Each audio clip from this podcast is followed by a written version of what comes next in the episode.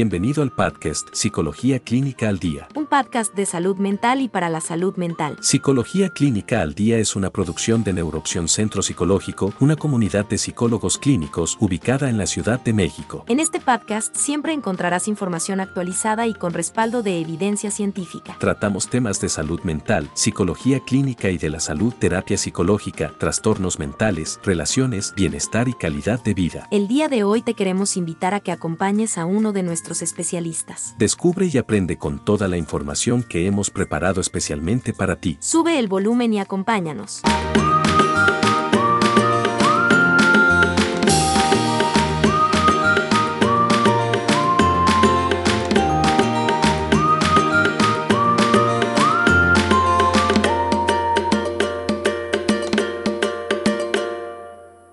Amigos, ¿cómo están? Qué bueno que nos acompañan el día de hoy. Gracias por escucharnos. Bienvenidos a un episodio más de este su podcast Psicología Clínica al Día. El día de hoy vamos a revisar qué es el trastorno de adaptación. Acompáñanos.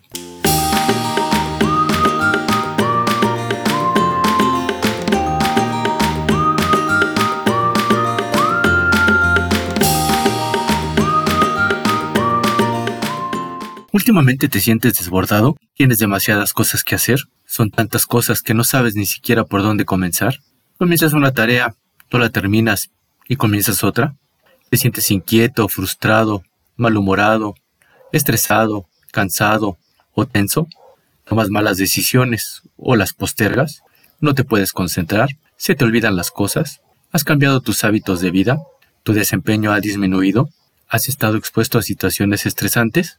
El trastorno de adaptación es un trastorno psicológico relacionado con el estrés. Afecta la calidad de vida y el bienestar de las personas que lo experimentan. Pero antes de entrar con el análisis de este trastorno, vamos a revisar brevemente qué es el estrés. El estrés hace referencia a un conjunto de reacciones fisiológicas, conductuales y emocionales, provocadas por una situación que nos perturba, generalmente de forma negativa. Estas reacciones nos preparan para enfrentar o escapar de la situación estresante. A esto le llamamos respuesta de lucha o huida y corresponde a una reacción primitiva de defensa ante una situación de amenaza. Como hemos visto, ante esta situación de amenaza podemos luchar, es decir, afrontarla, resolverla, o huir, es decir, correr, postergarla, ignorarla. Por esta situación o por esta razón, nuestro cerebro provoca múltiples reacciones, nos prepara ante la situación estresante. Una vez que hemos enfrentado o escapado de la situación estresante, nuestro organismo vuelve a la normalidad. El estrés es un mecanismo de supervivencia. El problema aparece cuando el estrés es excesivamente frecuente, intenso, o cuando nuestra respuesta no está justificada, o probablemente dura más tiempo del necesario para hacer frente a la amenaza. Ahora bien, el estrés tiene tres componentes básicos. El primer componente es el estresor o el estímulo o situación que altera nuestro equilibrio. Puede ser un problema, exceso de trabajo, una enfermedad, por mencionar algo, ¿no? El segundo componente del estrés es la respuesta de nuestro organismo ante el estresor o el conjunto de reacciones físicas y conductuales que experimentamos para enfrentar la situación estresante. Por ejemplo, podemos mantenernos en estado de hiperalerta ante una posible amenaza. Y el último componente es el proceso de evaluación mental y emocional que hacemos del estresor o de la situación estresante. Entonces podemos decir que la forma como interpretamos la situación influye directamente en la respuesta de nuestro organismo. El problema del estrés es que nos sumerge en un, digamos, círculo vicioso, que se repite una y otra vez, afectando nuestro sistema inmune y nuestra calidad de vida. A grandes rasgos, este círculo vicioso funciona de la siguiente manera. Cuando nos estresamos, experimentamos una respuesta en forma de síntomas físicos, tensiones emocionales, pensamientos negativos, los cuales se manifiestan como ansiedad y angustia, que a su vez empeoran la sintomatología física y el malestar general. Esta respuesta se traduce en una activación del sistema nervioso, Aquí es donde entran las llamadas hormonas del estrés, la adrenalina, la noradrenalina, los glucocorticoides, entre otras, ¿no? Estas hormonas producen cambios significativos en todos los sistemas de nuestro organismo. Estos cambios generan consecuencias en forma de síntomas físicos que nos alarman y generan reacciones negativas, como preocupación o tensión. Por último, cerramos el círculo. Ante los síntomas, nuestro cerebro detecta una situación de amenaza e intensifica la respuesta de activación y alerta, y por lo tanto nuestro nivel de estrés y de ansiedad, de tal suerte que una vez que entramos en este círculo de estrés, difícilmente podemos salir de él si no resolvemos la situación que lo está causando. Ahora sí, vamos a iniciar el análisis del trastorno de adaptación. Bien amigos, el Manual Diagnóstico y Estadístico de Enfermedades Mentales, también conocido como DSM5, incluye el trastorno de adaptación dentro de una categoría a la que llama trastornos relacionados con traumas y factores de estrés. Dentro de esta categoría se encuentra, por ejemplo, el, trastorno por estrés postraumático, el trastorno de estrés agudo, entre otros, ¿no? Es por esto que es importante aclarar, a pesar de que este trastorno está relacionado con el estrés, no porque experimentemos situaciones estresantes vamos a desarrollarlo. Las experiencias estresantes y los cambios son parte de nuestra vida. Con frecuencia nos adaptamos a muchísimos cambios que se producen en nuestro entorno. Algunos son estresantes, otros no, algunos importantes, otros no tanto, pero para adaptarnos a todos estos cambios, nos valemos de diversos recursos personales. Y todo esto implica un cierto costo emocional. En la mayoría de las ocasiones, nos adaptamos adecuadamente a las situaciones, sobre todo cuando el costo emocional no es muy alto. Cuando el costo emocional es alto y no conseguimos adaptarnos adecuadamente, es cuando podemos desarrollar el trastorno de adaptación. Entonces vamos a ver qué es el trastorno de adaptación. Este trastorno es una reacción producto de una mala adaptación a los cambios estresantes, la cual genera diversos síntomas emocionales y conductuales. El desarrollo de todos estos síntomas se relaciona con una o con varias experiencias estresantes que se pueden identificar fácilmente. Frecuentemente los síntomas de este trastorno aparecen algunos meses después de que hemos vivido el evento o la experiencia estresante.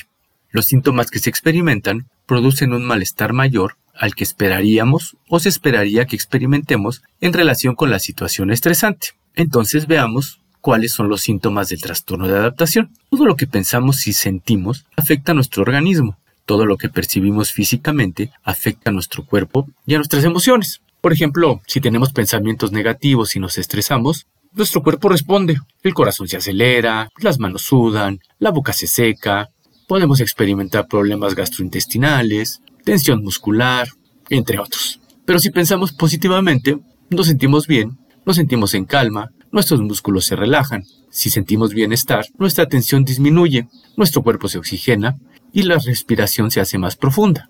El estrés provoca en nuestro cuerpo un estado de amenaza que dispara, digamos, una alerta roja.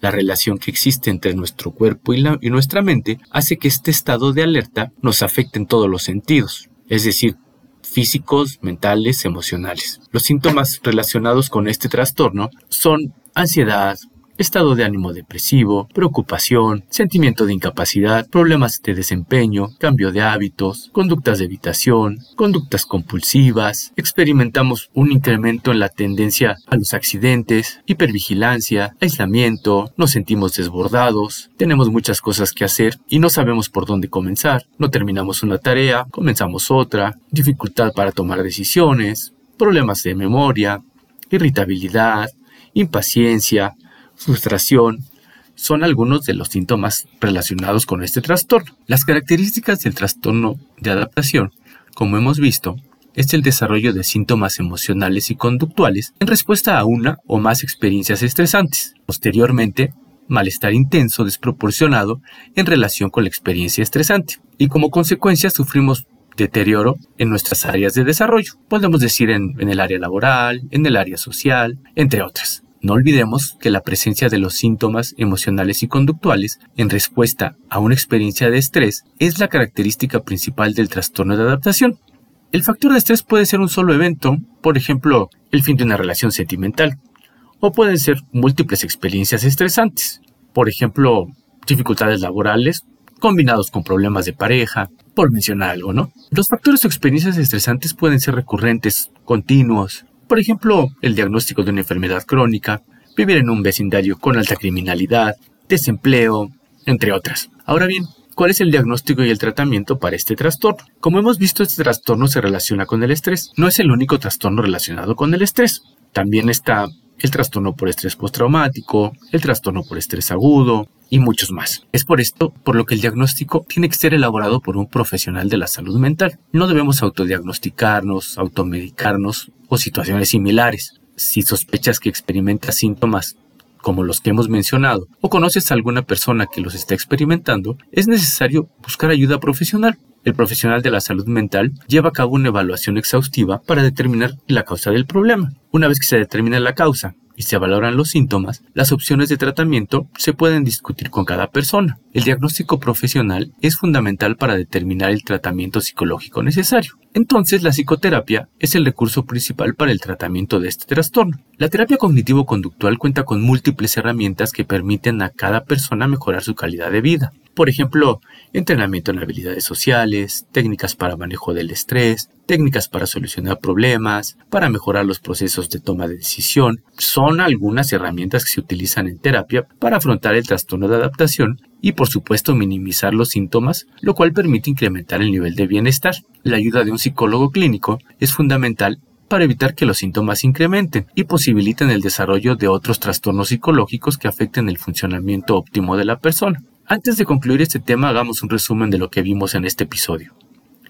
El trastorno de adaptación es un trastorno que se caracteriza por el desarrollo de síntomas relacionados con el estrés. Los síntomas de este trastorno están relacionados con la ansiedad, la depresión, el estrés, problemas de concentración, aislamiento, entre otros. El desarrollo de este trastorno está asociado con experiencias estresantes que superan la capacidad o las herramientas con las que cuenta una persona para adaptarse a las situaciones. Esto no quiere decir que la persona sea incapaz o inútil. Todos en algún momento de nuestra vida experimentamos situaciones que nos desbordan, que nos rebasan, y necesitamos ayuda para afrontarlas con éxito. La ayuda del psicólogo clínico es considerada como fundamental en el proceso de afrontamiento. Pues bien amigos, ahora sí, no me queda más que agradecerles que nos hayan acompañado hasta el final de este episodio. No olviden suscribirse a nuestro podcast. Nos escuchamos en el siguiente episodio. Hasta la próxima. Esperamos que este contenido sirva de ayuda y orientación. Recuerden amigos que los trastornos psicológicos deben atenderse de forma profesional. Es importante buscar ayuda ya que de no hacerlo corremos el riesgo de que los síntomas incrementen. Y no debemos olvidar que muchos trastornos pueden llegar a ser incapacitantes. Los invitamos como siempre a acompañarnos en nuestro siguiente episodio. El podcast Psicología Clínica al Día es una producción de Neuroopción Centro Psicológico. Visita nuestra página web neuroopción.com. Suscríbete a nuestro podcast. Recuerden que sin salud mental no hay salud. Hasta la próxima. Gracias por escucharnos.